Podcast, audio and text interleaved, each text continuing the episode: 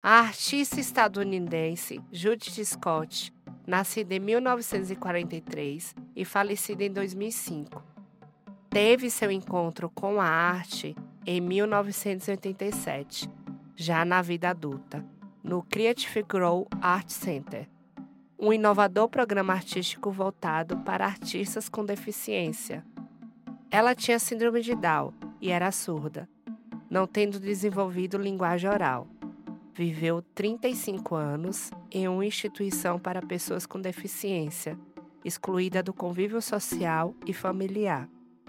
Após este período, foi reencontrada pela sua irmã gêmea, Joyce, que a levou para viver com ela em Oakland, Califórnia. Nos seus primeiros meses no Creative Crouch, Scott expressou-se por meio de cores, círculos e padrões repetitivos no papel ocasionalmente incorporando imagens recortadas de publicações.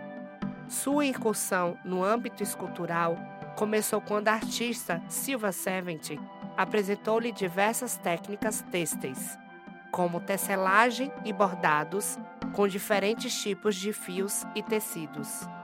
Durante os 17 anos seguintes, Judith Scott desenvolveu notáveis esculturas, construídas a partir de objetos encontrados em materiais diversos, meticulosamente envoltos e entrelaçados em fios e fibras variadas, fazendo dos fios poesia.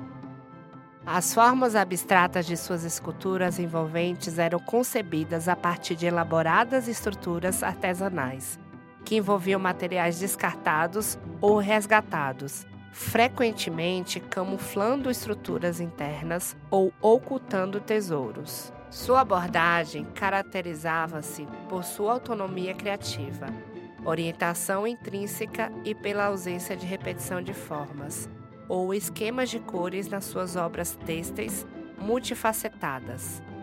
Durante sua permanência no Creative Growth, Judith Scott produziu quase 100 esculturas, continuando sua prática até o ano do seu falecimento, em 2005.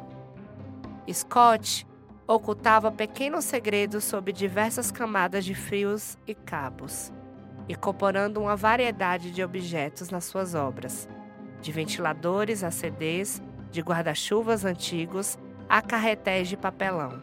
Esses elementos eram consistentemente entrelaçados e protegidos por guarnições de metal, envolvidos em lã até atingirem uma forma final, suave e reconfortante.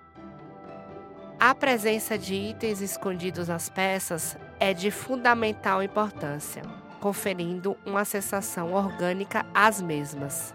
Afinal, há algo pulsante que reside dentro das formas.